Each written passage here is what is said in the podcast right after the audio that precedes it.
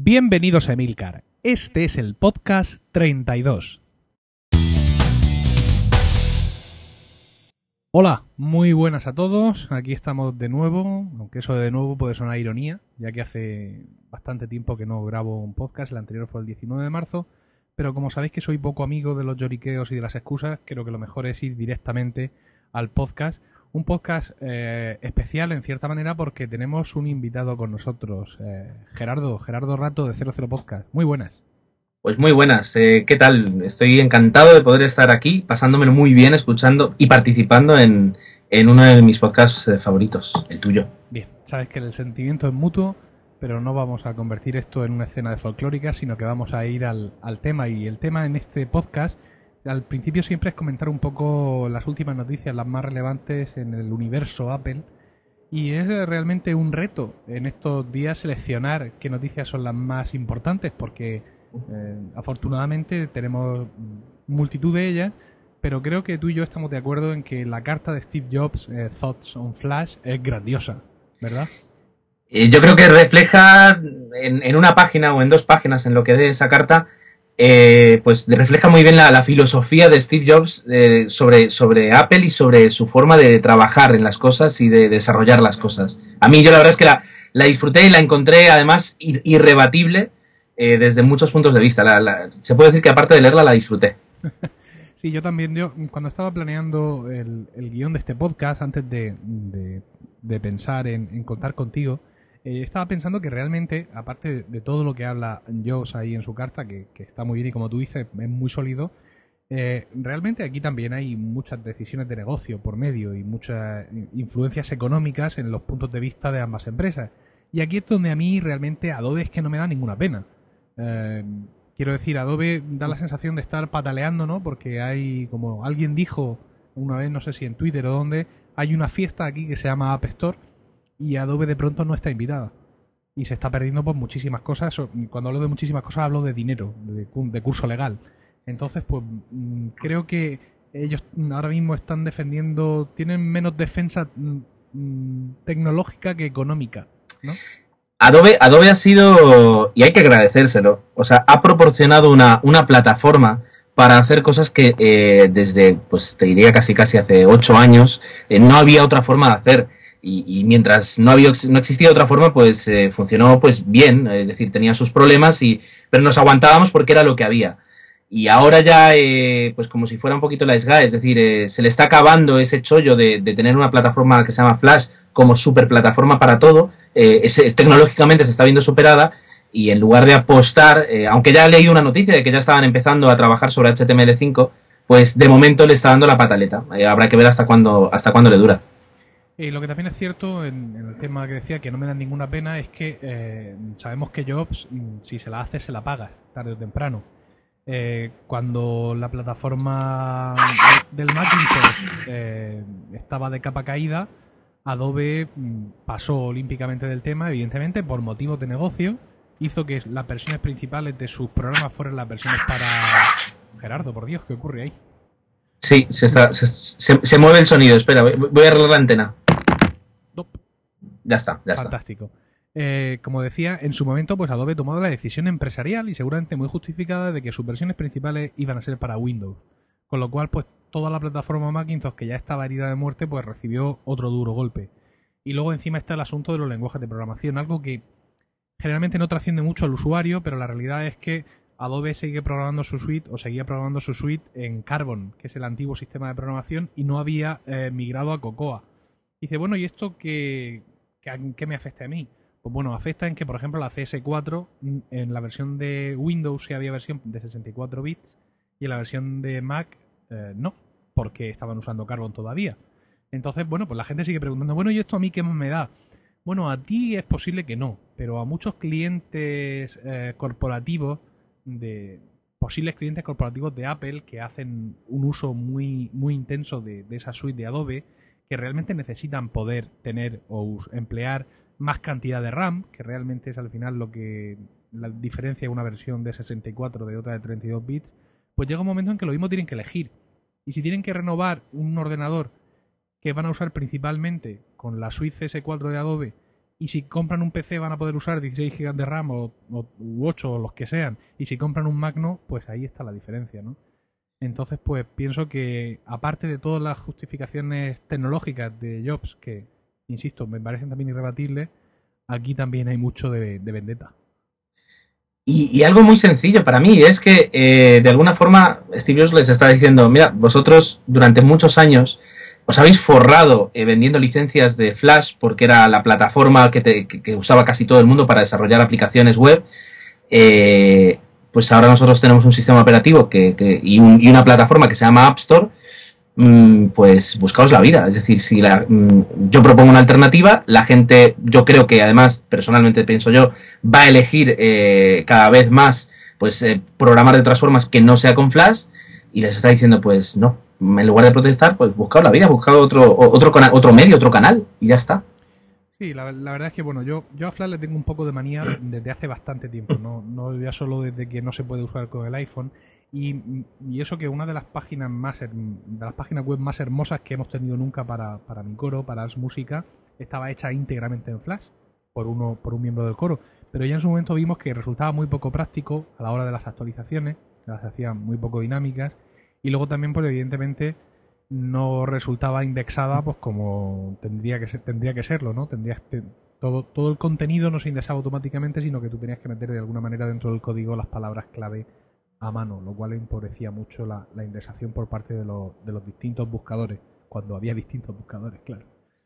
Entonces yo ya hace tiempo que, que en los Mac tengo el click to flash este para bloquear el flash y, y, cuando ves las ventanas grises, que es lo que te deja el click to flash, cuando tú entras en una web y ves todas las ventanas grises que quedan, te das cuenta del mogollón de basura de flash que te cae encima cada vez que entras a un sitio web. De publicidad irrelevante, de ruidos ¿Tú te acuerdas un, un, banner de flash de publicidad que había, que era algo así como el contador de la muerte? Que cada sí. vez que entrabas a una página web de pronto veías una risotada diabólica por ahí. Sí, sí, sí, sí, se puso de moda durante dos semanas y no se podía navegar, ciertamente. Y, y yo aprovecho para preguntarte, es decir, o sea, tú no, normalmente navegas y no utilizas Flash. No, generalmente no. Es decir, y, eh, cuando entro a un sitio con una página con, con Flash, el click to Flash, botón derecho, cargar este bloque de flash, si es que veo que lo necesito, lo que sea, pero generalmente no lo uso. Y yo te pregunto, ¿sobrevives? Es decir, llegas a la noche, puedes acostarte y puedes dormir sin... Porque a veces, o sea, además el tema de, de que el iPhone y el iPad no, no, soportan flash es como, vas a morir mañana si no utilizas flash. Sí. Eh... Mira, si te, si te de ser sincero, el, el, el, único momento donde yo realmente echo de, en falta es porque eh, en los compartidos de Google Reader, cuando los leo en el iPhone, muchos de esos compartidos que llevan vídeos, pues muchas veces no son los vídeos no son de YouTube o de Vimeo, sino que son de otro tipo de plataformas que no han migrado todavía. Entonces, por ejemplo, hay un blog que estoy suscrito que me gusta mucho que es el Fail Blog y el 100% de sus vídeos están en Flash. Entonces, pues cuando estoy en el iPhone leyendo leyendo el feed me lo pierdo. Pero, ¿sabes? Que le pongo una estrella y luego cuando estoy en el ordenador lo veo y no pasa absolutamente nada. Aparte yo tengo una, en el tema del flash eh, móvil o portátil, tengo una experiencia que me traumatizó mucho en su momento. Y es que yo estaba con un MacBook Air, con el que yo tenía, en, en un hotel. Se me ocurrió poner un vídeo de YouTube. Mm, tenía poco tiempo el MacBook Air en ese momento, no lo había usado mucho todavía. Y prácticamente despegó de encima de la mesa. O sea, se pusieron los, los, ventiladores a toda velocidad porque no, no, no podía procesar todo bueno, aquello. Emilio, tú sabes, yo tengo un MacBook de, de, primerísima generación, es decir, el primer modelo, modelo, que salió, que ni siquiera es Core 2 Duo, es Core Duo. Eh, y en cuanto yo pongo más de dos minutos de un vídeo, empiezan a saltar los ventiladores. Y es un Core Duo, quiero decir. Entonces, eh, yo, por ejemplo, me imagino eh, habilitando Flash en un procesador de un iPhone 3G, que es el que yo tengo, y yo no quiero Flash porque yo no quiero que, que, que le pase lo mismo que le pasa a mi portátil. Y re realmente en, en, su incontinencia verbal, cuando Jobs eh, tacha los de Adobe de, gandul de, de, gandules, algo de, algo de razón debe tener, ¿no? Porque, no sé, ha pasado mucho tiempo y, y hay gente por ahí programando auténticas maravillas para, para, teléfonos móviles y yo no me creo que, que el flash no se pueda optimizar más para, para terminales móviles. Lo que pasa ¿sabes? es que solo te acuerdas de Santa Bárbara cuando truena. Han hecho unas versiones de flash móvil por ahí que van y ahora que una plataforma fuerte como es el iPhone le dice no la quiero, pues ya no te da tiempo a reaccionar. Porque el poder, el, poder que tiene Steve Jobs es tan grande que en dos semanas se ha cargado Flash. O sea, es que el otro día estaba viendo eh, estadísticas de, del, que comparando el uso de Flash contra el uso de H, eh, del H264, del, del códec este de vídeo De vídeo. propietario de, de tal, y el otro códec que rivaliza en, en el... Octeora. el Octeora y, y el Flash se le veía ya de capa caída.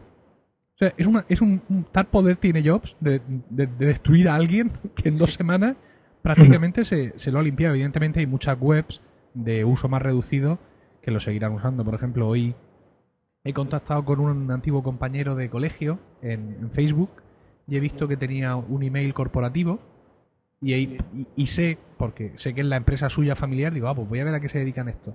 Y no, no he podido entrar desde el, desde el teléfono, porque todo el front estaba en Flash. Y sin un botoncito de saltar, ¿no? Hay por ahí muchas webs hechas completamente en Flash, de empresas pequeñas, que bueno, que ahí seguirán, ¿no? Pero los que realmente luchan por el pastel de la navegación móvil, que ahora mismo es mucho, es- están migrando a marchas forzadas.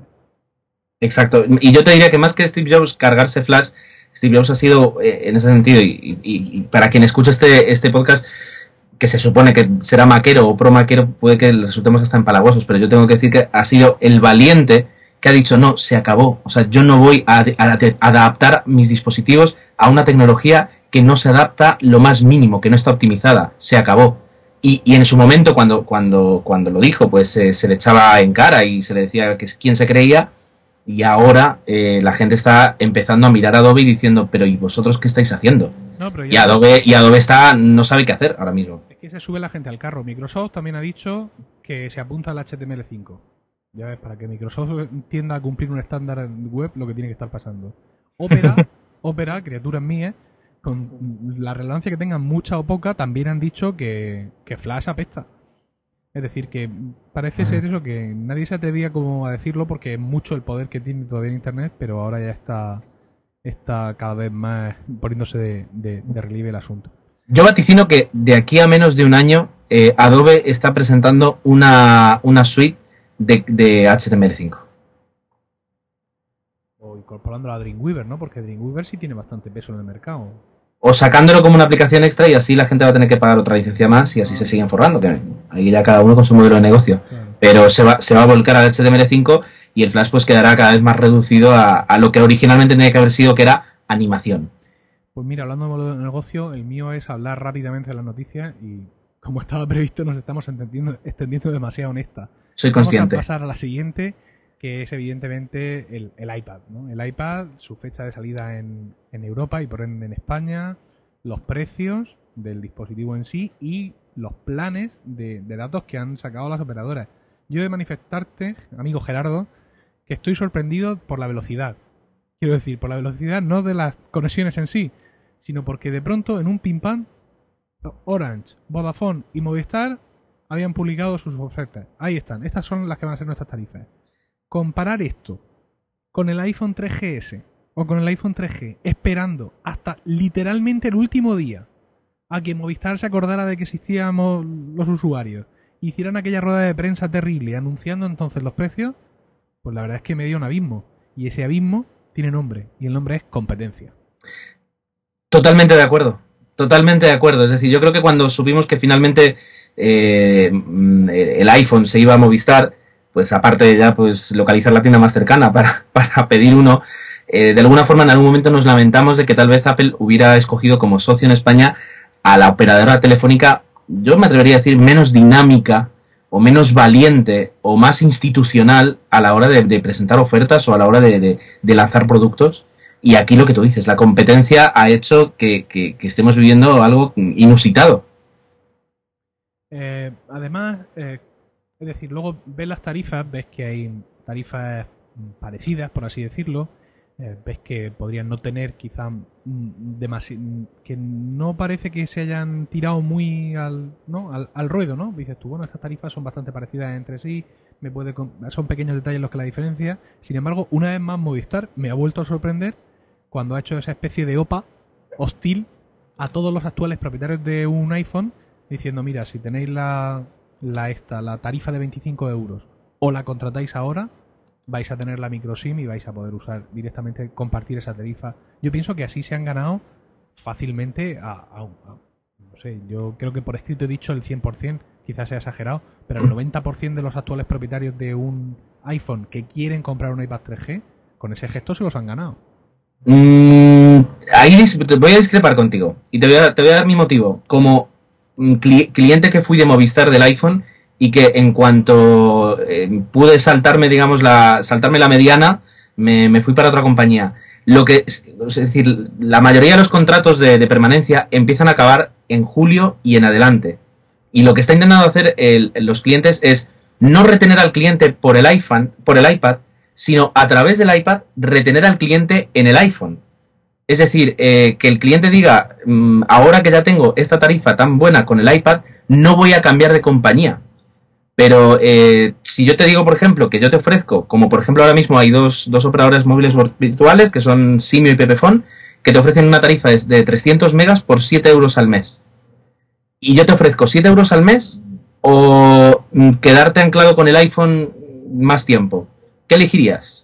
Hombre, elegiría los 7 euros al mes, evidentemente. Pero vamos, pero no por nada, no por el ancla en sí.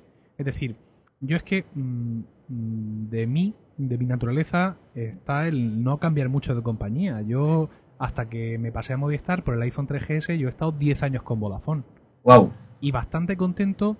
Al final íbamos a cambiar, pero por un motivo muy concreto, y es que la, la cobertura de Vodafone en casa no, no funcionaba muy bien y aunque nos avisaron de que la habían mejorado, no resultó ser cierto. Entonces nos íbamos a cambiar, ¿no? Pero yo hubiera seguido con Vodafone porque, en definitiva, mm, no voy a decir que todos sean iguales, pero si estás con una grande, el tratamiento es más o menos, más o menos, más o menos parecido, ¿eh? No, sí, es decir, eh, hay, yo no voy a defender ninguna ninguna operadora porque al fin y al cabo, es decir, van a lo suyo y, y es verdad que a, la larga el, tratamiento suele ser suele ser igual. Eh, pero el, yo a mí lo que me dolió muchísimo fue el día que, aquel 10, que fue un 23 de julio que yo firmé el contrato con Movistar, el anclarme 24 meses, el que por tener el iPhone me dijeran te vas a quedar 6 meses más. Entonces, eh, yo que soy poco amigo de las permanencias y que, y que ya te dije además que, que, el próximo iPhone quiero conseguirlo libre para tener esa libertad, el, el tener un, una especie como de anclaje emocional con la tarifa del iPad y del iPhone, pues es lo que me, es lo que me retrae. Quiero decir, si, si Vodafone hiciera lo mismo, estaría igual, o sea, tendría la misma, la misma opinión. Eh, pero esta gente de Sinjo y de Pepefon, ¿me van a dar una, una microsim? Simio ya ha dicho que, va a empezar a vender, no sé exactamente cuándo, que va a empezar a vender microsims. Que va a empezar a vender microsims. Exacto. ¿Y Pepefon? Mm, hoy justamente eh, lo, consultaba y todavía no tienen nada previsto, pero bueno, en algún momento lo, harán. De momento sí es verdad que no, no tiene nada previsto. Es que lo digo porque ya, ya han salido en, en internet algunos vídeos de una SIM recortada para convertirse en una micro SIM. No es una operación difícil, pero tampoco es fácil. Y luego, aparte, la micro SIM, aparte de una reducción del tamaño, contiene algo de tecnología nueva que no la hace exactamente igual internamente a, una SIM. Entonces, mm, en estas cosas, Gerardo, el tema está en que el que, golpea primero golpea dos veces. Efectivamente. Puede ser que, que Pepefon y, y SimYo si hablan de que bueno que van a empezar a tener microsims, en ese van a empezar la, ansiedad que te lleva, la misma ansiedad que te lleva a comprarte un iPad 3G el mismo día 28, hace que ese mismo día, saliendo de la tienda, tú ya te quieras conectar a tu 3G. Totalmente. Ahora bien, eh, o sea, dos cosas. Una cosa, al ser operadores móviles virtuales, yo creo que Simio y, Pepefone van a tener eh, microsims desde el momento en el que las empresas que le dan servicio, que son eh, Orange y, Vodafone respectivamente, yo creo que les van a, tener tres meses a lo mejor o dos meses de, cautela para que ellos ya se, como tú dices, se, hagan con parte del mercado del iPad y luego entonces a lo mejor pueden, eh, les darán permiso para, trabajar con esa tecnología. Ahora bien, es decir, eh, si tenemos la oportunidad, y, y, en este caso Apple nos la brinda, de comprar un dispositivo libre sin estar ligado a una permanencia, eh, yo, mm, sea Orange, Vodafone eh, o Movistar, me cogería cualquier tarjeta que sepa que cuando yo quiera cambiar, la puedo cambiar. Es lo único que yo haría. Al fin y al cabo, luego los precios, 5 euros más, 5 euros menos, eh, mm, no, creo que, no creo que sea decisivo. Pero, pero sobre todo el tema de, poderte cambiar cuando te dé la gana. Hay, otro asunto que me llama la atención y es que cuando, cuando entras a la web de Apple para, para reservar... Estaba muy lejos, ¿no? Estoy en plan Tomeu. decía que cuando, cuando entras a la web de Apple para reservar tu iPad 3G, y esto no significa que yo lo haya hecho, que lo haya reservado, quiero decir, sobre todo por si mi mujer está escuchando está escuchando este podcast, cosa que dudo, eh, que no piense que me he saltado sus prohibiciones así a la ligera, ¿no? Pero la realidad es que entras a la web de Apple a reservar y cuando seleccionas un modelo con, con 3G, dentro de los accesorios que puedes contratar en la web de Apple está la tarjeta eh, microSIM de Orange y la tarjeta microSIM de Vodafone.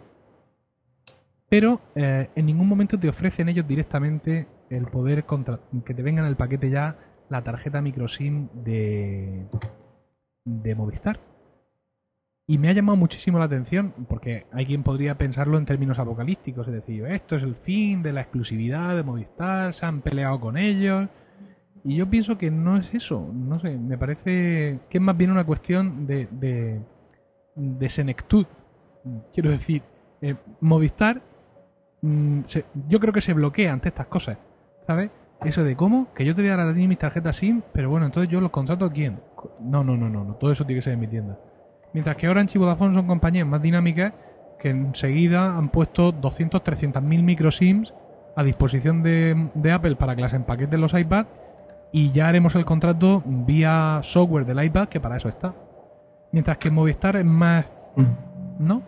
Más, más rancia o más antigua para todo ese Más tipo de... institucionalizada.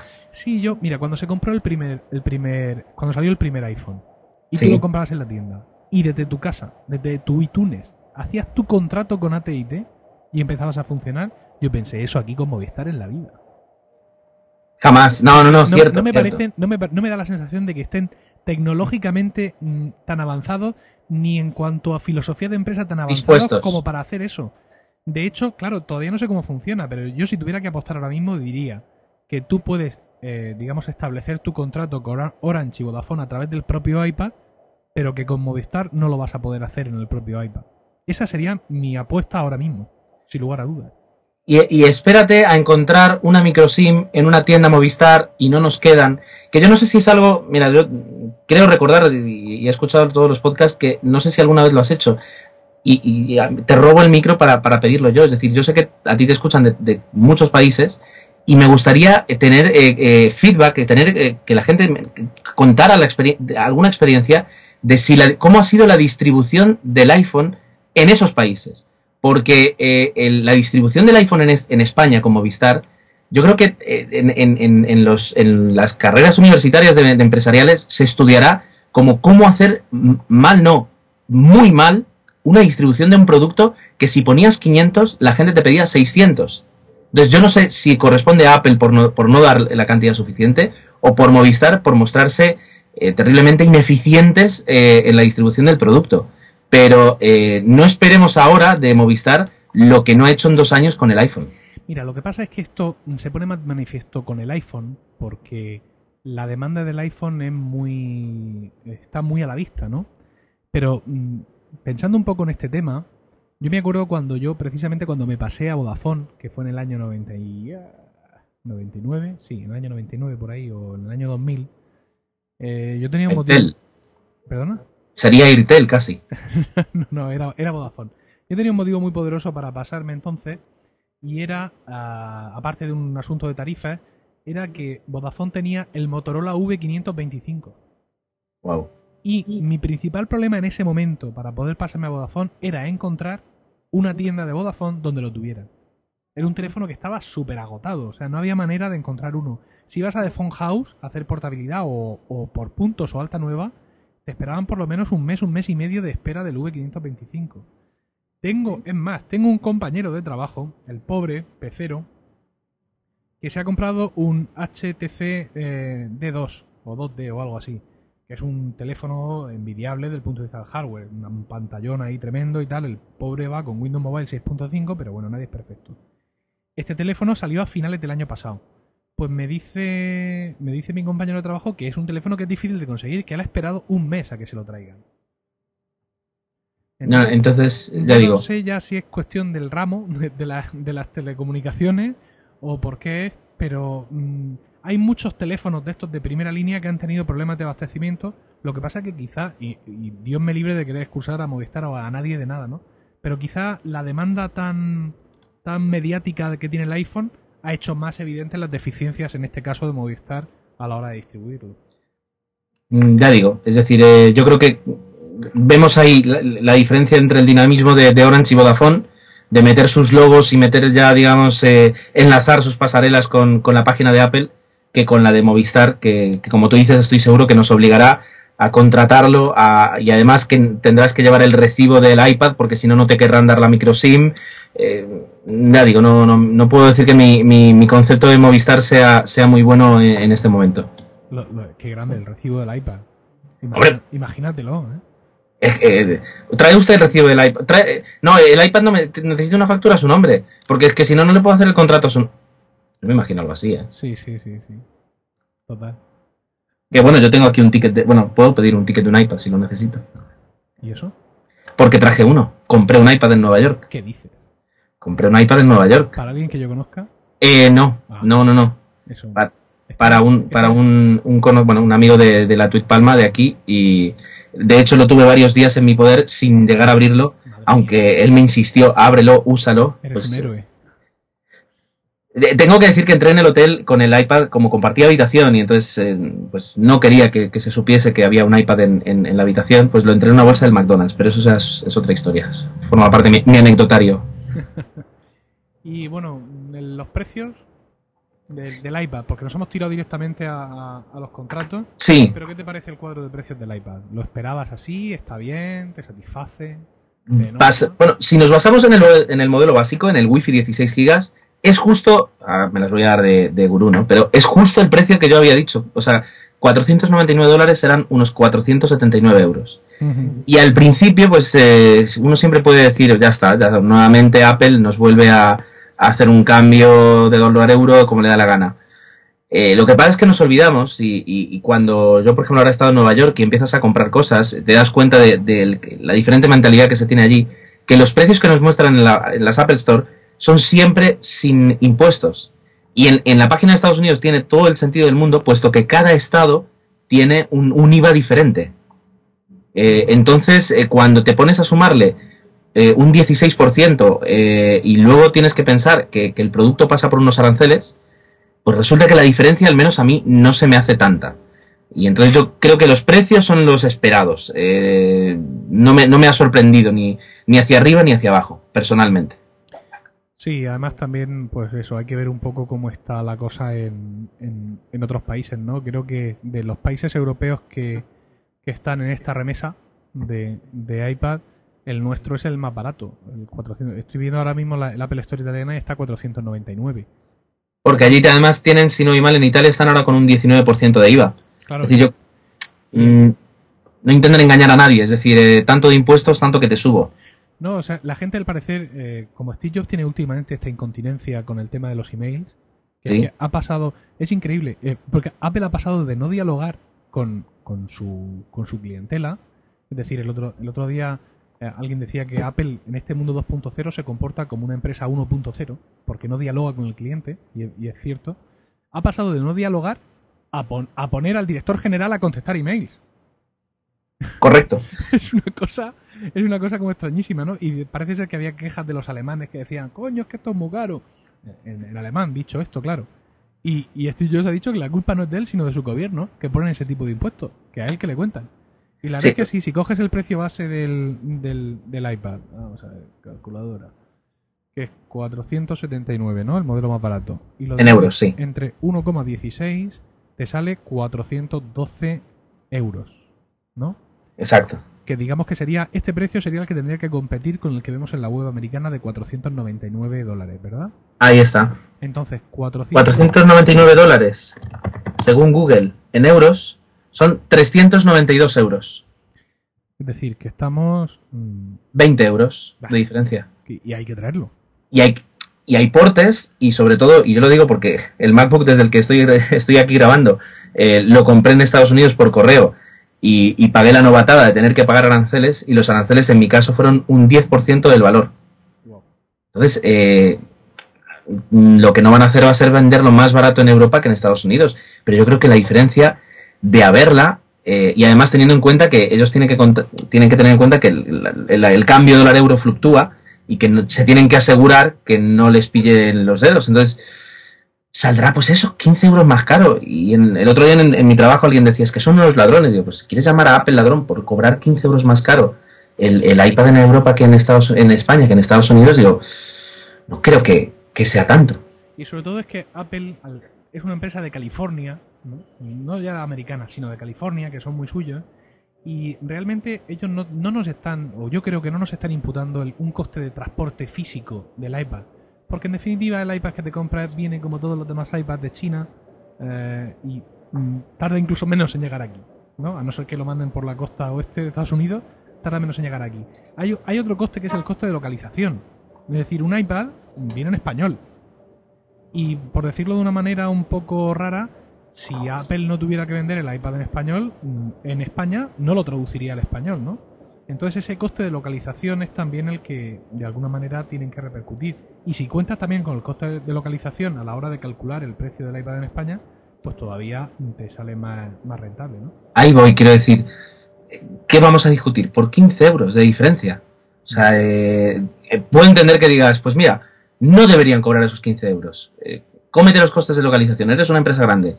Bien, lo puedo entender pero mm, aquí enseguida nos echamos las manos en la cabeza y parece que, Dios mío, nos están clavando un puñal en la espalda para comprar un iPad por una diferencia de 15 euros. Quiero decir, eh, que, por Dios, o sea, un poquito de juicio. Tendríamos que acabar un poco con toda esta demagogia de los precios y yo el primero, porque yo también muchas veces en mi artículo he soltado alguna perla al respecto y evidentemente, como tú acabas de decir, cuando te lo planteas en serio te das cuenta que el cambio no, no, no es para tanto. Aunque de lo que sí tendríamos que cambiar es de sección, Gerardo. Sí, sí, sí. estamos aquí encantados de conocernos. Te va a quedar, te va a quedar un, un Emilcar con, el, con la duración de estándar que se está quedando 00 podcast, que son 75 minutos. ya te aviso yo. Mi propia ley destrozada por mí mismo.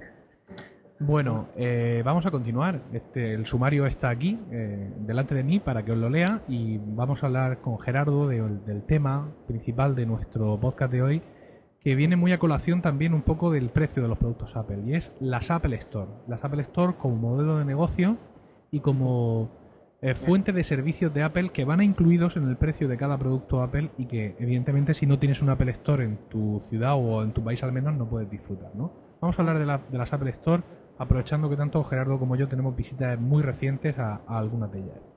Luego tendremos nuestra habitual sección de switchers, tendremos la sección de historia maquera que vuelve, y nuestra maravillosa y quizá un poco rudimentaria sección de Internet, donde eh, con Gerardo vamos a hablar un poco de nuevo de estas mm, aplicaciones de geolocalización y recomendaciones, Foursquare, Walla, etcétera. Sé que llevo tiempo prometiendo un artículo amplio sobre el tema y vamos a hacer que esta vamos a aprovechar la presencia de Gerardo para hacer como una especie de aperitivo a ese artículo que estoy trajinando y que pronto saldrá. Bien, pues sin nada más que deciros, empezamos. Bien, pues seguimos con el podcast y como ya hemos dicho, el tema, el tema principal del día va a ser las Apple Stores, ¿no? Un poco hablaros sobre el modelo de negocio que suponen, sobre todo lo que ofrece Apple ahí y cómo es una parte más de la diferenciación de Apple y del Mac como producto con respecto al resto de la industria. Y para este tema y bueno, y para ya todo el podcast, como ya habéis visto, contamos con Gerardo Rato y le he invitado precisamente porque él mm, hizo algo épico desde mi punto de vista y es que eh, aprovechando su reciente viaje a Estados Unidos, cogió el tío una tarde de un sábado y visitó seguidas las ahora cuatro Apple Store de, Nueva York. Y cuando vi su gesta por, por Foursquare no pude menos que decirme que, bueno, esto, mis oyentes merecen tener a a este individuo aquí invitado y que nos cuente de primera mano su experiencia y ya abundar un poco en el tema. Eh, Gerardo. Dígame usted. Eh, mm, directa, mm, te la paso directa al pie. Es decir, cuéntanos un poco, así, aunque sea por encima, tu experiencia en las cuatro Apple Store, eh, las diferencias más básicas entre ellas y que esto no te pie al debate sobre el tema. Bien, pues eh, la verdad es que hay que aclarar que la visita a las cuatro Apple Store en un solo día no, no, o sea, no, no era por un motivo en concreto, sino simplemente por el hecho de poder visitar las cuatro tiendas y hacerlo en un día. Es decir, hay gente enferma y hay gente que es como yo, entonces eh, no pasa nada. También es verdad que iba detrás de un, de un iPad, eh, el que he comentado antes, que no era para mí, y que me resultó, bueno, de hecho lo pude conseguir en la cuarta tienda. Eh, así que de alguna forma eso justificó un poco la, visita de las, de las Apple Store. lo primero que uno tiene que decir eh, de, una Apple Store eh, es que el primero, el diseño físico de la tienda no está para nada, no dejan nada suelto, es decir, está totalmente previsto todo. Y lo segundo, que a mí más me llamó la impresión, bueno, dos cosas me llaman la impresión. La primera es eh, que la, filosofía de la tienda, y, esto suena muy raro, pero, pero realmente yo creo que es así, la filosofía de la tienda responde muy bien a la filosofía de la empresa y a la filosofía de los productos de su empresa. Y segundo, que después de ver la cantidad de gente, las colas para pagar que había en las cuatro Apple Store, yo si fuera Steve Jobs, cuando a veces alguien eh, eh, saca algún, algún vaticinio agorero sobre el futuro de Apple, yo me quedaría muy tranquilo. Pues sí, la verdad es que, como tú bien dices, eh, cuando estás en un Apple Store, tienes la sensación de estar respirando Apple mm, por los cuatro costados, ¿no? Eh, no ya solo por el, diseño unificado, que de alguna manera heredan los premium reseller, que es lo más parecido que de momento tenemos en España a un Apple Store, sino porque es un diseño que no es, que no es casual. Y bueno, basta recordar que cuando fue a el primer Apple Store eh, estaba por aparecer, eh, hicieron uno, es que qué grande esa pena, hicieron uno a escala en Cupertino. Montaron allí un chiringo en uno de los hangares, por supuesto cerrado todo a cal y canto, y dentro hicieron la réplica de lo que sería la Apple Store. Y muy poco antes de, digamos, de ponerse en marcha a construirla y tal, cambiaron por completo todo, todo el diseño de las secciones. Es decir, ahora entras a una Apple Store y tienes una sección de, de iPhone muy grande con cientos de iPhone allí puestos. Tienes una, una sección con los portátiles, tienes otra con los ordenadores de sobremesa, tienes otra con los, con los iPods como, como tales, separados del iPhone, tienes una sección para niños y ahora ya dependiendo de, la tienda, pues también puedes tener una sección de, digamos, para los profesionales. En algunas hay incluso un auditorio, ¿no? En el caso de Nueva York, eh, Gerardo, la que tiene el auditorio es, es el Soho. El Soho tiene, tiene, si no voy mal, en la planta de arriba, en la, tercera planta. Sí, pero no sé si la, nueva que tú visitaste, la... La nueva que yo visité, eh, que es la del Upper West Side, eh, tenía una planta, una planta inferior, eh, pero si no voy mal, estaba dedicada a, la parte de audio, como tú dices. Ah. no llegué, a, no llegué a, ir a la parte de abajo porque fue donde me compré el, iPad y ya, ya estaba un poco cansado, pero creo que, que, no, que la que tiene el auditorio es la de es la del Soho. Bueno, pues están todas eh, eh, exactamente igual diseñadas y en función del tamaño de la tienda o de su nivel, por así decirlo, dentro de las Apple Store, pues tienen más o menos opciones. Por supuesto está la Genius Bar, que es este sitio donde vas a que te ayuden, que también tiene ahora una iPod Bar. Mm, y no sé si en algunas tiendas también tendrá una iPhone Bar, donde te solucionan problemas concretos con estos dispositivos. Entonces, pues, mm, estando en un Apple Store, es cuando tienen la sensación de ser eh, un cliente 100%, de, un cliente, digamos, con el 100% de los derechos de Apple. Porque indudablemente eh, el Genius, el Genius Park es ni más ni menos que un especialista allí, un genio, entre comillas, dispuesto a ayudarte en tu problema. ¿eh? Si tu problema, por ejemplo, es que no sabes pedir un libro de estos de fotos de iPhoto, tú te vas allí con tu portátil y el tío te enseña. Y no te cobran, por así decirlo. No, por así decirlo, no, no te cobran. Eh, digamos que la Genius Bar cubre un, aspecto muy importante y nos hace un favor a los que ya llevamos años en Apple, que es, eh, es tu amigo informático. Eh, sí, y eso se supone que está incluido en el precio de los productos. Es decir, cuando al no cobrarte a ti cuando estás allí, pues evidentemente todos esos servicios surgen de algo que es de, de los ingresos de la compañía que vienen de la venta de sus productos. Sin embargo, aquellos que somos clientes de Apple y no vivimos en países con Apple Store, pues estos servicios no los podemos usar. Y de alguna manera nos convertimos en una especie de clientes de segunda eh, de Apple, no sé si tú lo ves así, porque no podemos acceder a todos los servicios por los cuales estamos en un momento dado eh, pagando. pagando. Eh, mi percepción después de haber estado en, eso, en las cuatro Apple Store de, Nueva York, también estuve en la de Miami Beach, en Miami, pero ahí me olvidé del, del Foursquare porque estaba muy emocionado tocando por primera vez un iPad. Pues es que eh, a pesar de lo, que nosotros percibimos desde aquí, Apple es una, es una, es una empresa de, computación o de lo que quieras que se dirige sobre todo al público americano. Y ya luego, internacionalmente, también. Pero eh, su mercado principal y, del que vive y del que ahora cada vez menos, pero durante los años incluso malos en los que estuvo a punto de desaparecer, de quien tenía ahí un, núcleo de usuarios que, que, era la base de la empresa, es dentro de Estados Unidos. Entonces, eh, efectivamente, nos coloca a casi todos los que estamos fuera como, como, como clientes de segunda, lo que tú dices. Por ejemplo, en Londres hay una Apple Store, cierto. Pero es que en Estados Unidos, si no hay mal, hay más de, de 300. Entonces, eh, cualquier ciudad, a poco importante que sea, tiene una Apple Store. Nueva York, por ejemplo, tiene cuatro diferentes. Londres, que es una ciudad comparativamente igual de importante que Nueva York, pero en Europa, solo tiene una. Entonces, en ese aspecto sí, es decir, están los clientes americanos y los no americanos. nosotros se supone que aquí en, España vamos a tener la, la suerte de en breve poder contar con alguna Apple Store vamos a ser prudentes en eso, porque depende de a quién le preguntes o de qué fuente de o de qué fuente de rumores te fíes, vamos a tener una, vamos a tener dos o vamos a tener tres. Estarían, hipotéticamente, insisto, estarían en Barcelona, en Madrid y en, y en Valencia. Y quizá en ese momento pues vamos a empezar a poder, eh, porque evidentemente iremos en peregrinación, ¿no, Gerardo? De hecho, habrá que hacer, no, no sé si en un día nos daría tiempo, ¿no? Para visitar las tres, pero sí, sí, sí, sí. Iremos en peregrinación llevando nuestros, nuestros Macs, como, como el día de San Antonio se llevan a las mascotas, y sí. Solo, solo faltará el, la música del paso. Mira, Londres tiene, tiene tres tiendas, parece ser. Ah, perdón, entonces me he equivocado. yo, yo, tampoco lo sabía. Yo he estado, igual que tú has estado en Nueva York, yo he estado en Londres este fin de semana, este fin de semana pasado, y y bueno, están llamando a la puerta abajo, curiosamente, aquí en mi casa. Es lo que ocurre a veces en las casas. Sí, bueno, cuenta algo a la gente un segundo, mientras yo voy a ver quién es.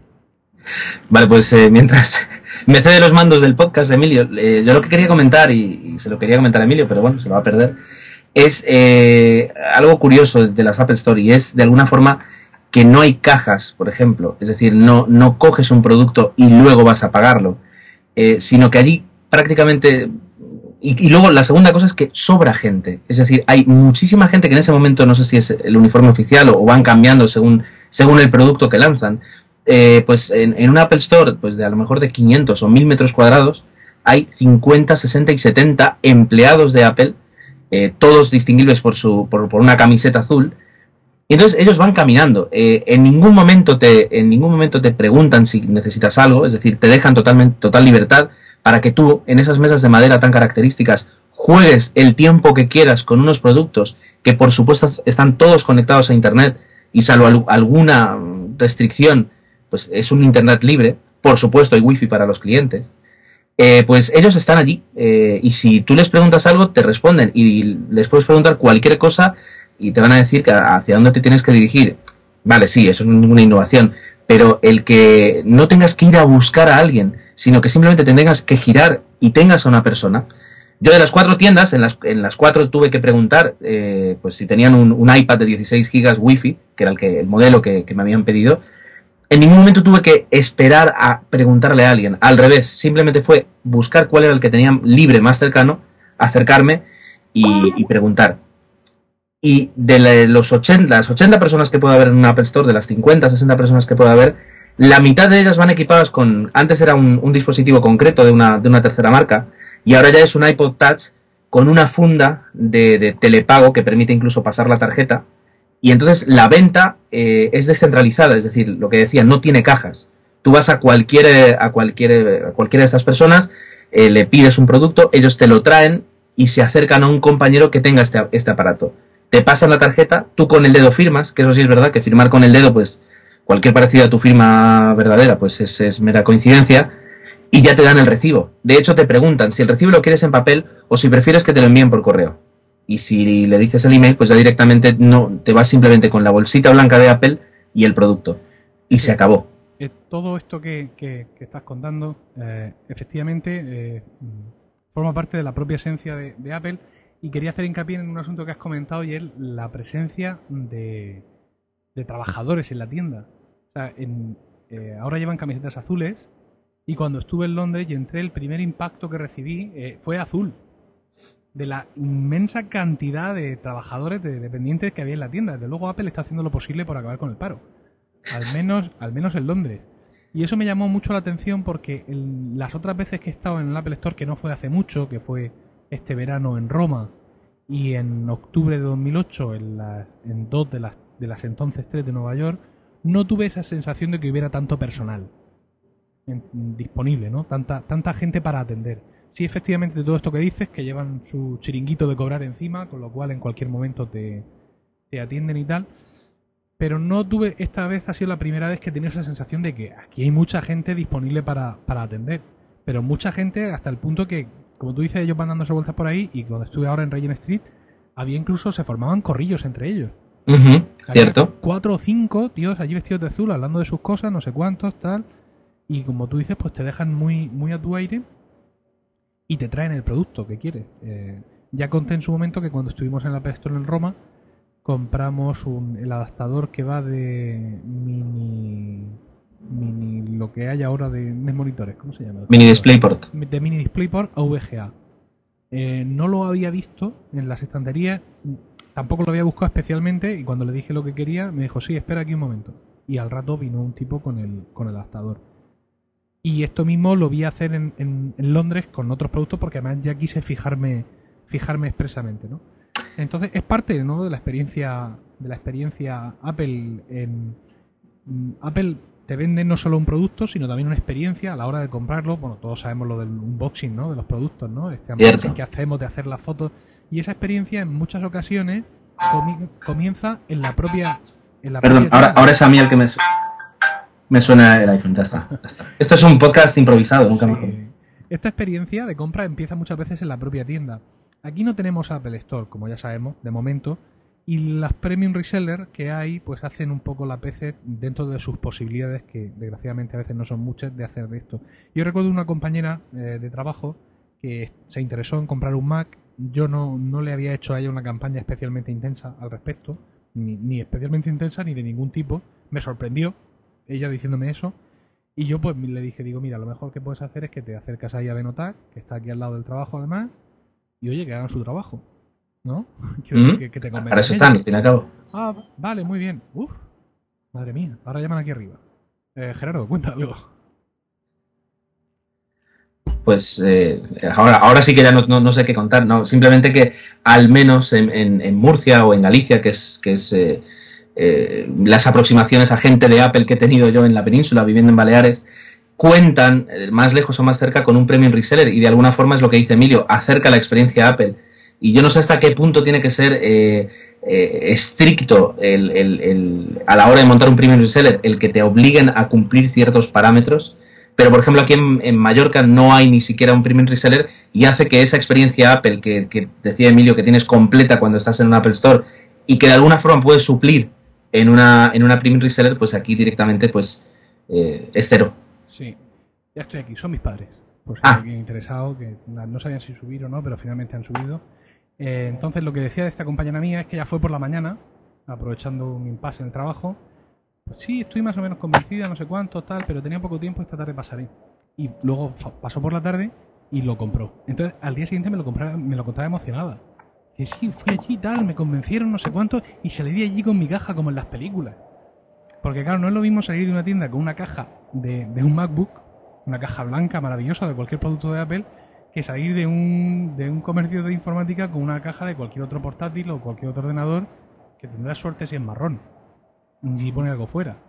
Yo, yo recuerdo una vez que vi mm, por la calle, pues vi a, pues, a un pues a un, a un pobre, vamos a hablar directamente, sin, sin eufemismos, ¿no? Iba el hombre con su bicicleta, pues recogiendo pues cosas por la calle y tal, y el hombre llevaba en la parte de atrás eh, de, la bicicleta cogida una caja de un Dell, de un ordenador Dell, y la llevaba allí cogía con una soga para ir echando ahí lo que, lo que encontraba y tal.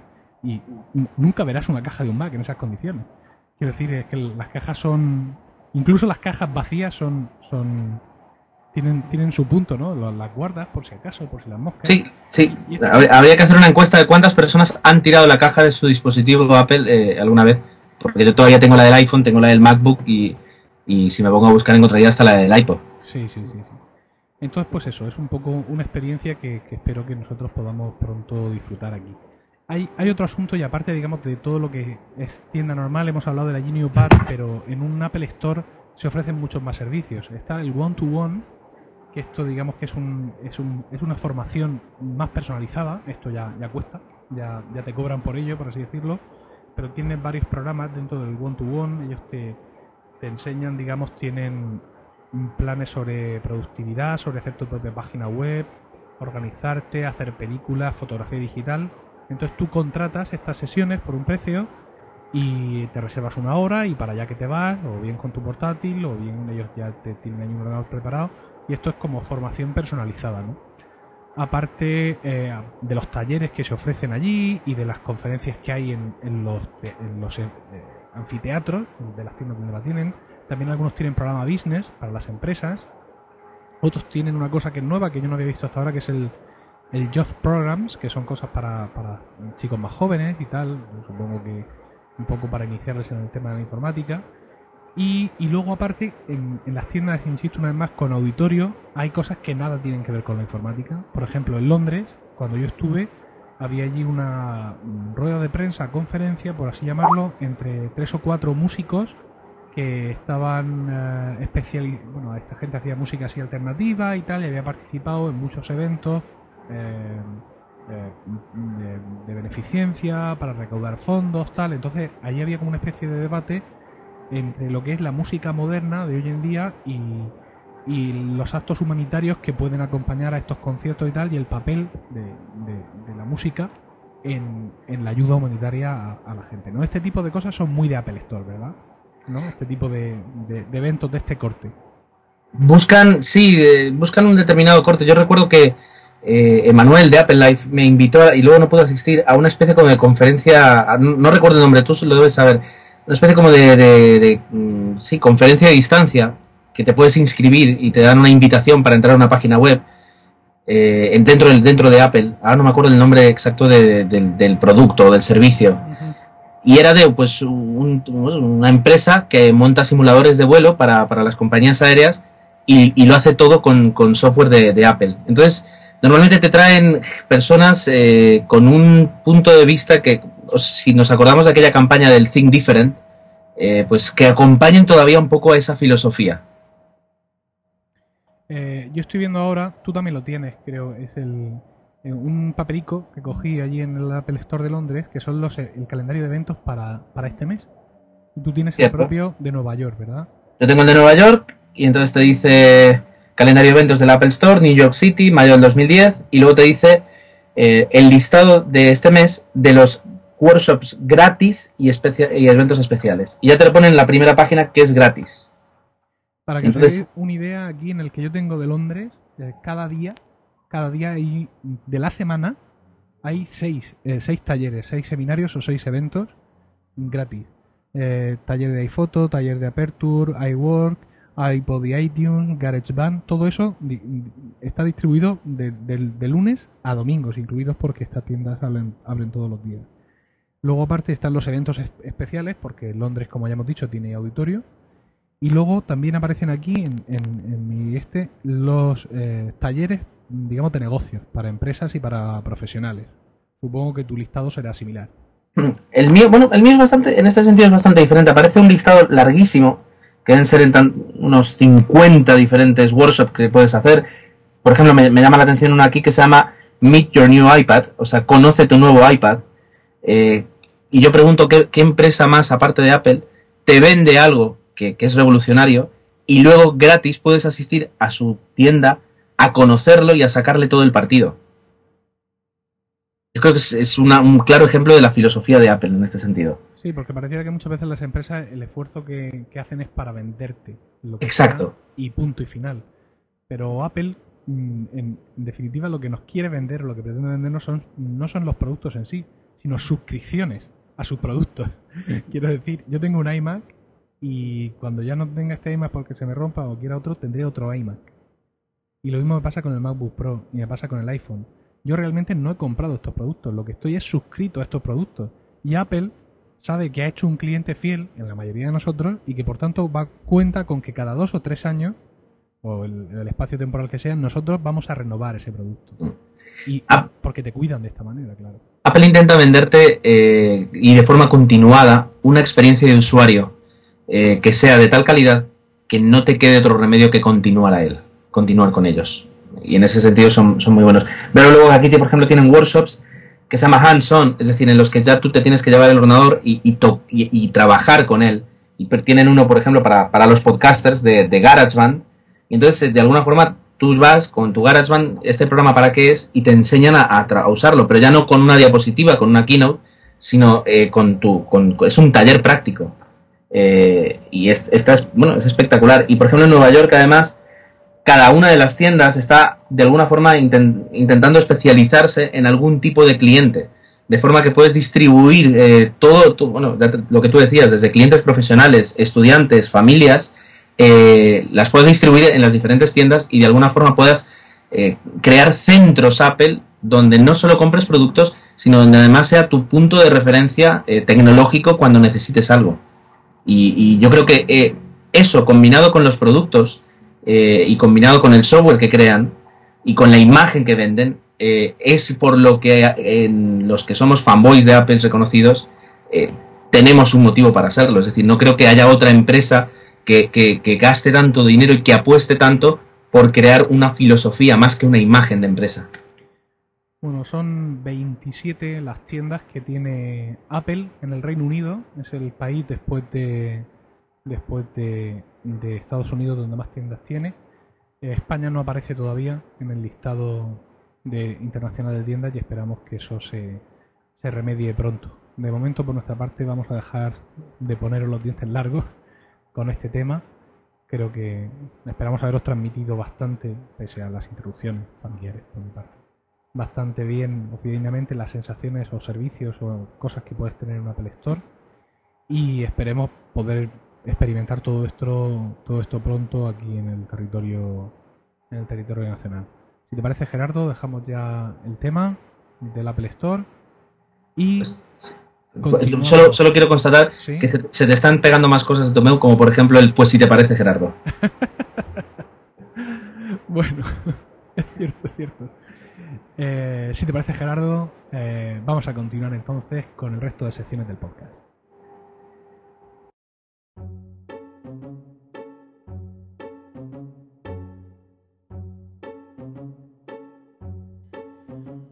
Bueno, vamos allá con la sección de switchers y como siempre, como, siempre no, como siempre, Vamos a comenzar por, por la recopilación de artículos para switchers mm, que he encontrado en otros blogs y que he guardado en el tag switchers de mi cuenta de Delicious. Son artículos que he recopilado desde que se publicó el último podcast, que fue eh, por mediados de marzo, me parece. Fue el 19 de marzo cuando salió. Bien, vamos a ver lo que hemos lo que he podido encontrar desde entonces, que son cuatro artículos. El primero de ellos es desactive el mensaje de seguridad en OS X cuando abrimos un archivo descargado de internet. Esto es un coñazo que no sé por qué han puesto ahora en el Leopard, es súper pecero además. Esto de, este archivo está descargado de internet, de verdad que, en fin. Bueno, pues hay un artículo en GenBeta donde explican cómo desactivarlo. Eh, luego tenemos en Apple Esfera explicación de todas las opciones de compartir dentro de las preferencias del sistema. Una cosa que es muy útil y que generalmente no conocemos cuando vivimos aislados en nuestro pequeño mundo maquero, ¿no? Cuando eh, somos nosotros con nuestro Mac en casa. Pero al poco que vayamos a un encuentro de un GUM o cualquier cosa, enseguida vemos que todas este, estas opciones están ahí y que no sabemos realmente cómo manejarlas. Pues hay un artículo de Apple Esfera del 1 de abril que explica este tema. Eh, también de Apple Esfera son los dos siguientes artículos de su sección especial Switchers. Publican artículos con frecuencia y estos dos me han parecido muy interesantes, que son cómo y cuánto reiniciar el SMC, controlador de gestión del sistema, y cómo y cuándo reiniciar la PRAM, memoria RAM de parámetros. Estos son dos pequeños arcanos dentro del mundo del mundo Apple eh, que sirven para cuestiones muy concretas y que son un poco pues, un par de cosas raras que mm, en principio no se usan con mucha frecuencia, pero que cuando haya que usarlas pues conviene saber cómo, cómo se hace. Los tenéis ahí en el tag switchers de, de mi cuenta de, enlaces en Delicious. Y hablando de switchers, por cierto, ¿sabes más que un switcher de primer año? ¿Eh? ¿Cuál es la combinación exacta de teclas para simplemente apagar la pantalla del Mac? ¿Lo sabes? ¿Sabes más que un switcher de primer año? Bien, pues la combinación de teclas es control con shift o mayúsculas y el botón de expulsar eh, CD o de expulsar a secas. Esta y otras cuestiones están sacadas del KISS de la Campus Mac 2008. Podéis encontrar información de las actividades de esta asociación en su web campusmac.net.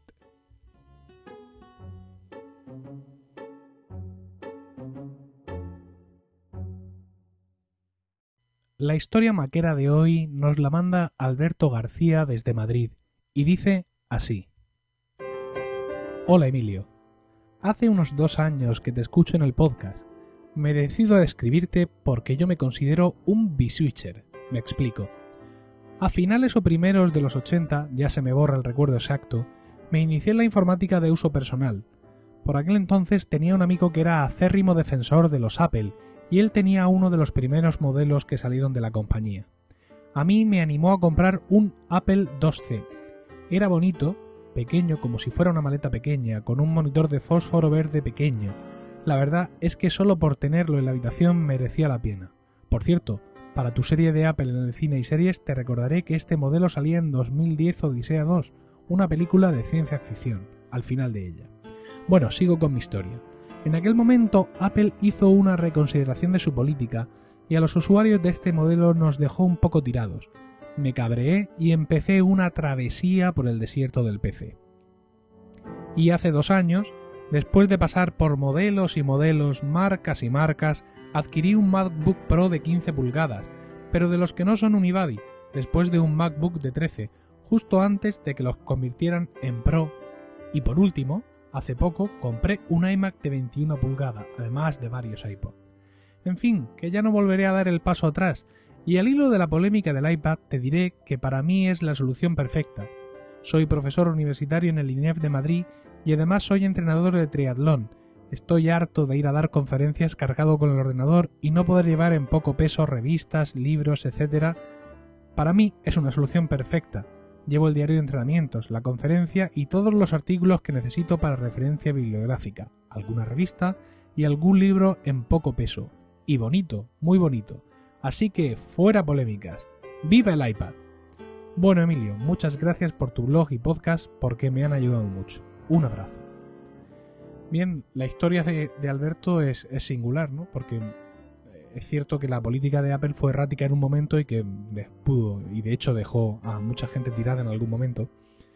Y generalmente uno no suele volver a confiar en una compañía, ¿no? Cuando le hace esto, pero bueno, Alberto está de nuevo en el lado blanco de la informática y, además me, alegro de que sea un, un fanático del iPad, cosa que es bastante habitual ahora mismo, en estos momentos, que todo el mundo alaba el iPad y es maravilloso, pero que era un poco más raro antes, ¿no? Cuando el iPad salió y éramos muy pocos los que lo defendían y todos los demás decían que era una auténtica no sé qué y que cómo habían hecho eso y que no, en fin. Bueno, no recordemos viejos tiempos, agradezcamos a Alberto su historia maquera y continuamos con el podcast.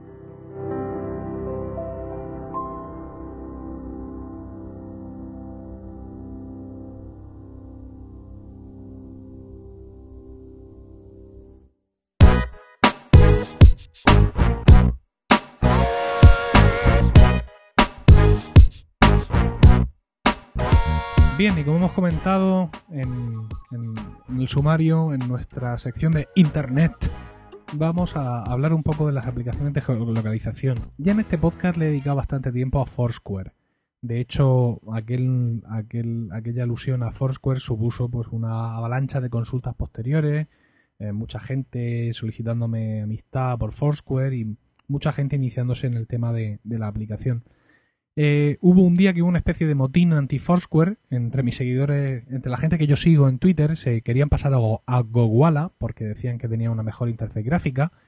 Entonces aquello me llamó la atención, ¿no? Un poco por las posibilidades porque yo era muy pro Foursquare y hice una especie de locura que sigo haciendo y es que eh, uso simultáneamente Foursquare, Gowala y 11870.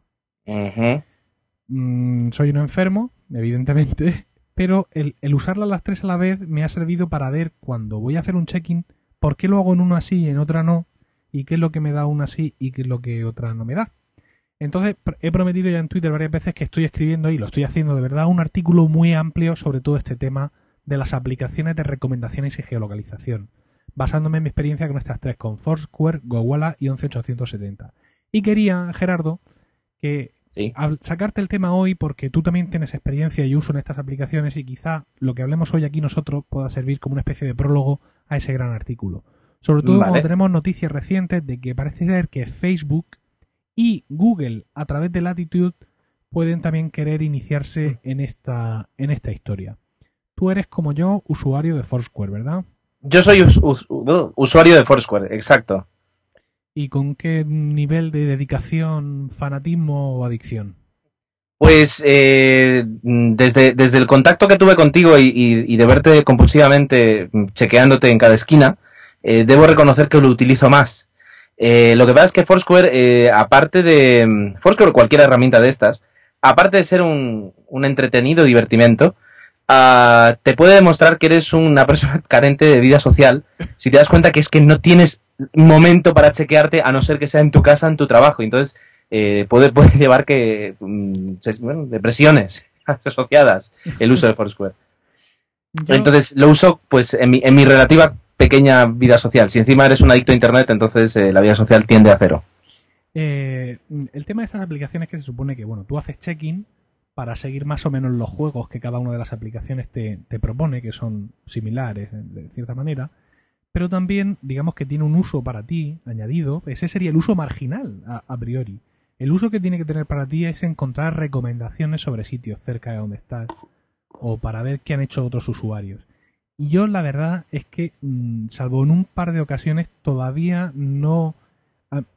creo que yo he sido de más utilidad a Foursquare por mis aportaciones que Foursquare lo ha sido para mí en tanto en cuanto a las recomendaciones que he podido ver en, la red.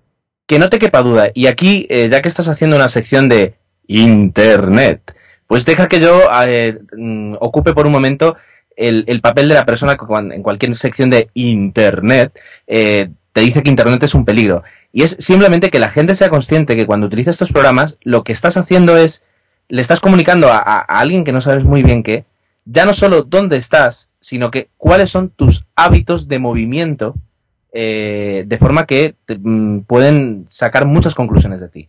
Hay que, simplemente hay que tenerlo en cuenta. Porque como tú dices, a mí me da la sensación que de momento eh, le estamos sirviendo mucho más nosotros a las empresas de geolocalización que las empresas a nosotros. No digo que no se giren las tornas, ni que de repente hay que, escapar de estos programas porque son el diablo. Simplemente que hay que tenerlo en cuenta. Aquí hay una cosa también muy interesante tener en cuenta y es el tema de hasta qué punto este tipo de aplicaciones están localizadas en tu ciudad. Eh, por ejemplo, y hasta qué punto también, en ese mismo sentido, dejan cuánto poder en manos del usuario. Todos sabemos que Foursquare, bueno, o la mayoría lo sabemos, yo lo, lo he explicado en el podcast, digamos, te ofrece una especie de juego. Tú vas haciendo check-in y en función de las veces y los sitios donde haces check-in, pues vas ganando premios, por así decirlo. Y esto se convierte en algo muy entretenido e incluso adictivo. Me ha pasado a mí. Pero tiene su punto, su punto y casi final, porque dependiendo de tu vida, de tu vida normal, hay un número de estos premios que tú vas a llegar a conseguir. Y hay otros que no los vas a conseguir directamente, pues porque no están dentro de tu, de tu ritmo de vida normal. Por ejemplo, puede ser muy fácil para ti conseguir el, premio de Foursquare que te dan cuando has hecho check-in en cinco aeropuertos distintos. Digo para ti, pues porque tú trabajas en una compañía aérea, lo cual te permite en un momento dado pues, viajar con cierta frecuencia. Para Oscar Baeza de Café Log, pues también es sencillo, porque él también por, por viaje eh, tiene que, volar con, cierta frecuencia, por, viaje, perdón, por trabajo. Pero para mí no es tan sencillo. Yo vuelo poco y, y, y raseando Con lo cual, pues no, mm, no voy a encontrar esos cinco aeropuertos así mm, fácilmente, ¿no? Por ejemplo, hay otro que es eh, se llama Don't Stop Believing, Gerardo. Ese es el próximo a conseguir. El, budget se llama Don't Stop Believing y te lo dan cuando has hecho check-in en tres sitios de karaoke. Eso. Si tú no vas a karaoke, pues, pues difícilmente. ¿Qué dirá la gente? ¿Qué huevos tiene la pava? ¿no? Es una frase muy de aquí de Murcia. Pero mm, en cierta manera el juego de Foursquare se autolimita en un momento dado. Es decir, yo ahora mismo tengo creo que son cinco budgets y por mi mm, habitual ritmo de vida creo que podría conseguir uno o dos más. Pero después de conseguirlo, el juego para mí prácticamente se habría acabado. Efectivamente. es, muy es muy divertido, es muy entretenido y de repente pones en marcha pues dispositivos móviles, internet y, y geolocalización. Entonces lo tienen todo para sacarle partido a, o para demostrar de qué es capaz un iPhone o un teléfono con Android o una BlackBerry. Eh, la utilidad, eh, sí es verdad que hay una tercera utilidad que, no has comentado, y es que, por ejemplo, eh, aquí nuestro, nuestro amigo en común Jesús, que es Café y Más, pues él es mayor de, en Foursquare, que significa que cuando te chequeas más veces que nadie en un comercio te conviertes en, de alguna forma como en el alcalde, ¿no? Eso además lo explicaste tú ya. Bueno, pues él es el mayor como de 30 sitios aquí en Palma, porque él es un enfermo de Foursquare. Eh, en la última Tweet Palma, en la, en la reunión de, usuarios de Twitter que se celebran en el Café Baluard, que, que hay aquí en Palma, pues eh, él es el mayor de ese café y le dieron un, un, sobre regalo con una cena para cuatro personas. Esa también es una utilidad para las empresas eh, porque tienen controlado qué personas y con qué asiduidad visitan sus locales y pueden ejercer acciones comerciales en base a la información que los usuarios le estamos dando ese también es otro, otro fin. Sí, pero ese ejemplo que acabas de poner puede ser casi único en España, porque eh, precisamente por esto de la localización, bueno, pues aquí yo no conozco realmente, salvo la que tú me acabas de contar, ni una sola iniciativa más de ningún comercio o bar o lo que sea en España relativo a Foursquare o cualquier otra eh, red similar. Entonces, pues en Estados Unidos, por ejemplo, esto sí, es muy, muy abundante, ¿no? Eh, incluso hay eh, campañas en Foursquare de franquicias a nivel nacional. Es decir, todos los McDonald's hacen no sé qué en Foursquare, por ejemplo. Que no sé si lo hacen, pero vamos, ese estilo de cosas. Pero aquí en España, pues, pues no. No, pues porque, bueno, pues nuestro estilo de vida es otro y esto pues todavía, todavía no, no ha penetrado mucho, ¿no? Eh, no sé, eh, creo que eras tú el, mm, el que me decías que los carteles que anuncian comercios en Estados Unidos ya no ves teléfonos. Ves, ves emails y direcciones web y direcciones de Twitter. ¿Puede ser que tú lo comentaras? Ah, pues ahora mismo no me acuerdo. Eh, te mentiría si te digo con seguridad que sí, pero desde luego si es una... Eh, el cómo integran Internet, eh, el nivel de uso de Internet, por ejemplo, que yo he visto en, Nueva York y en, en, Miami, pero sobre todo en Nueva York, ya está, es decir, está, está en la calle, nunca mejor dicho. Lo que pasa es que desgraciadamente cuando ponemos este tipo de, de ejemplos siempre nos vamos a ciudades de Estados Unidos muy grandes. Hablamos de Nueva York. Y claro, uno puede decir, hombre, no puedes comparar Nueva York con Murcia o, con Palma, que es donde tú vives. Pero a nivel de ciudades más pequeñas, lo que pudieran ser equivalentes, mm, el desfase también es mucho. Entonces, yo ya me puedo matar a ser el, el, mayor del Corrental, que es un fastuoso bar de bocatas que está debajo de mi trabajo, que no voy a tener con ellos mayor relación de la que tengo por ser el mayor de algo que ellos no conocen que existe. Ahora Foursquare está haciendo una campaña, digamos, una vez que ya han captado los usuarios, parece que ahora quieren captar a los negocios pero yo creo que esto aquí en, España mm, todavía le queda un, tramo. Y entonces, pues eso, nos estamos perdiendo, al igual que hemos comentado antes que con Apple nos perdíamos parte de la experiencia por no tener Apple Store, yo pienso que aquí en España con este tipo de aplicaciones nos perdemos gran parte de, la historia, precisamente porque los comercios no están, no están implicados en el asunto. Nuevamente, y como pasa por ejemplo con el, con el negocio de la música, en este sentido los usuarios estamos por delante de, la propia industria o del, en este caso el sector servicios. Es decir, eh, están aprovechando muchísimo menos, eh, eh, ya no te voy a decir solo Foursquare, sino Twitter o cualquier, cualquier medio de Internet que, nosotros mismos, que los usuarios. y quería comentar además que, bueno, es decir, al principio yo recuerdo una aplicación que, y de estas cosas siempre me entero por, por Oscar Baeza, que era Bright Kite, luego llegó Google Latitude, luego todo el mundo habla de Foursquare, ahora es Gowala. Eh, ¿Quién va a ser, es decir, quién va a ser el Twitter de, la geolocalización? Porque eh, de, este tipo de aplicaciones de geolocalización.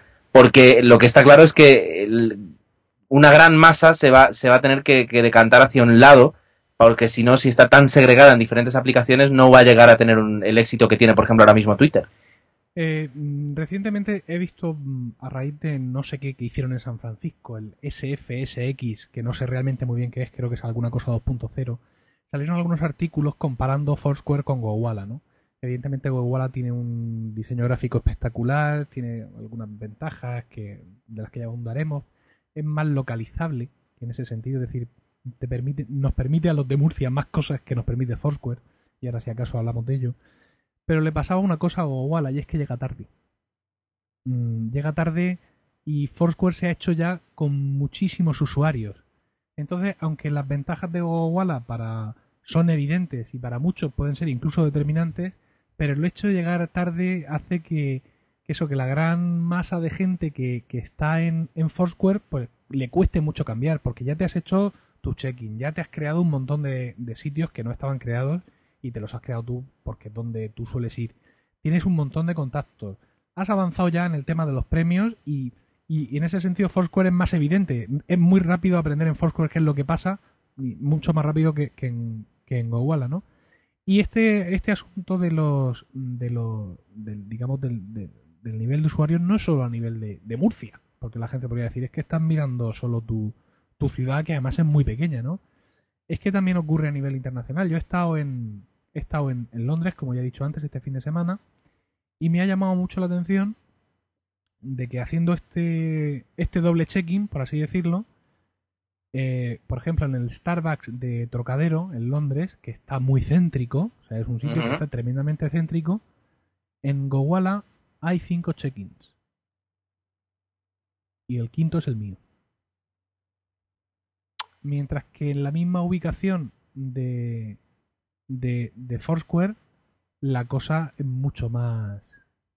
No, no, espera, la cosa aquí es peor. no, era, era al revés. La cosa aquí es peor que desastre de ejemplo. Porque el Starbucks de Trocadero lo creé yo en Foursquare. Pero y había otro, otro check-in que sí comparativamente mm, te daba a entender que había muchos menos usuarios en una que en otra. Creo que era en el Starbucks de Victoria Street. Queda, queda claro, queda claro que, que ah, puede haber una, no, una- un- no digo una guerra, pero sí una competencia entre este tipo de aplicaciones y que aunque nos parezca que Foursquare parte con, con ventaja, eh, yo recuerdo hace tres años eh, que la gente se preguntaba si algún día Facebook tendría más usuarios que MySpace. Entonces, eh, la experiencia te dice que si, si innovas, si eres bueno en lo que haces, eh, no existe ninguna barrera.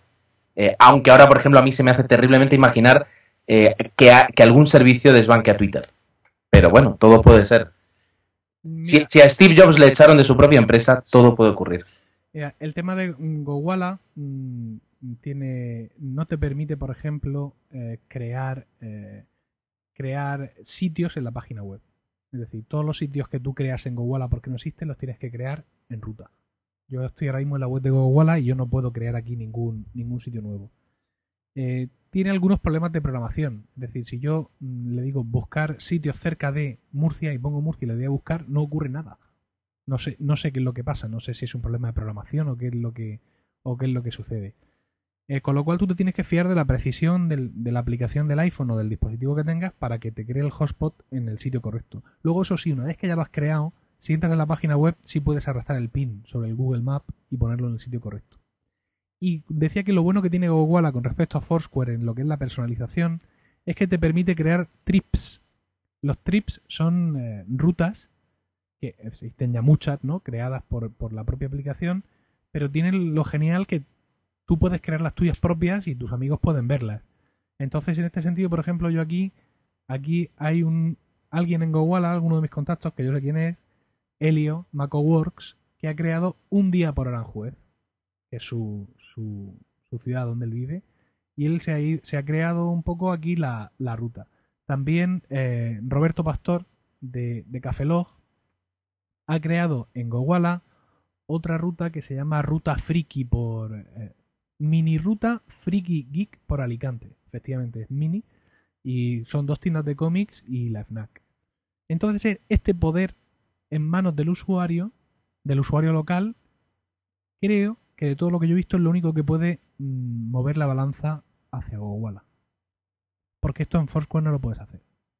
Es decir, en Foursquare tienes que estar a las ofertas o a los juegos que te propongan eh, directamente Foursquare o que te propongan los establecimientos, pero tú no puedes eh, hacer nada. Hombre, puedes proponer budget de estos premios, pero vamos. No. La cosa Ya digo, o sea, tú por- ahora por ejemplo nos estamos centrando en Gowalla, en Foursquare, eh, luego tú también me has dicho que estás usando 11870. Sí. 11870, que digamos que sería la, la propuesta española. Pero claro, es que 11870 es un directorio en principio, ¿no? Es decir, eh, que ahora puedes hacer check-in.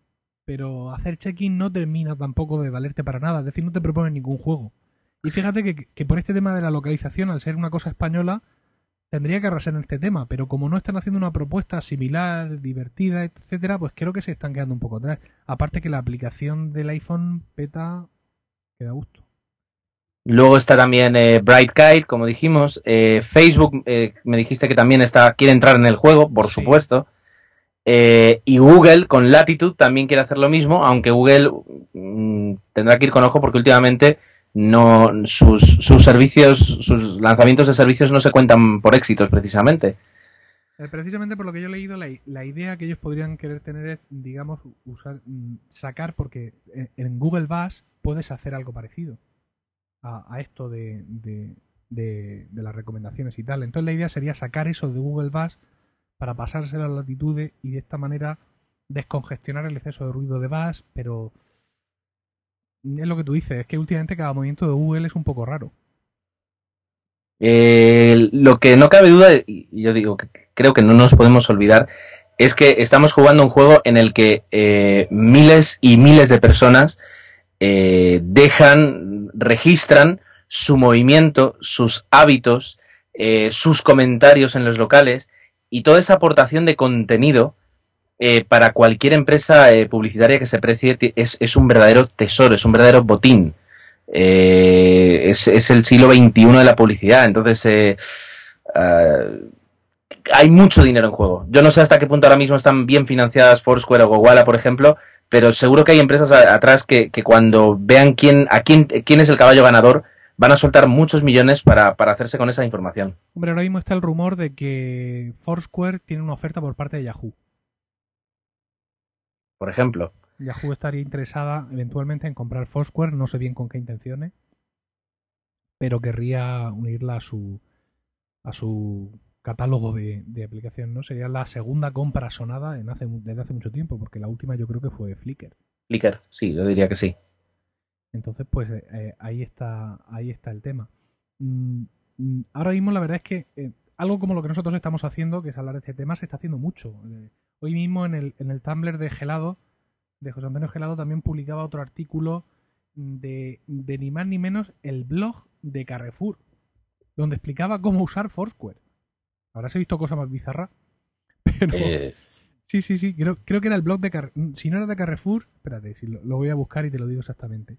Y explicaban eh, cómo hacer Foursquare. También explica Gelado también en su Tumblr hoy que mm, 11870 ahora está dando visibilidad a los check-in en su página web. Porque antes podías hacer check-in, pero no, no eran luego fáciles de encontrar. Es decir, de alguna manera se están poniendo un poco las pilas y yo, al contrario que tú, sí creo que aquí el que golpea primero golpea dos veces. No, no, no, yo, yo creo que... eh, pero ojo, es decir, aquí el que golpeó primero, la primera aplicación que yo recuerdo haber visto, no fue Foursquare, fue Brightkite. Y sin embargo, Brightkite, la cometita verde esta, se ha quedado ahora mismo eh, mucho por detrás de Foursquare.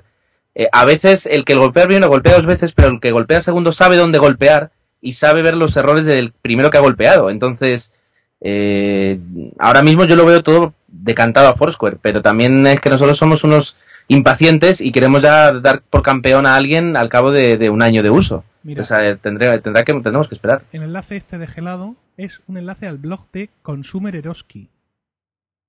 Aprender a usar Foursquare. La nueva red social de moda sirve para recomendar lugares y servicios desde el móvil.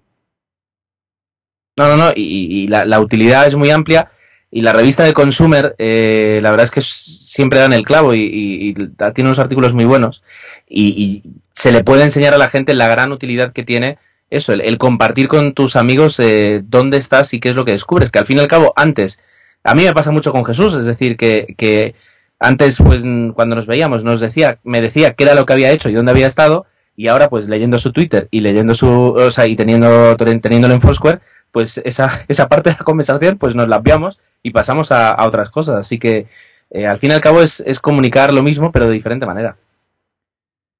Bueno, pues creo que esto, todo esto ha servido bien como mm, para un poco aperitivo a ese gran artículo prometido. También tu opinión, la verdad es que me, me matiza muchos de, de mis pensamientos porque tienes razón en algunas cosas. Quizás no es tan importante golpear primero como golpear bien. Lo que pasa es que yo creo que Foursquare ha golpeado muy bien, ¿sabes? Y, y, Ah.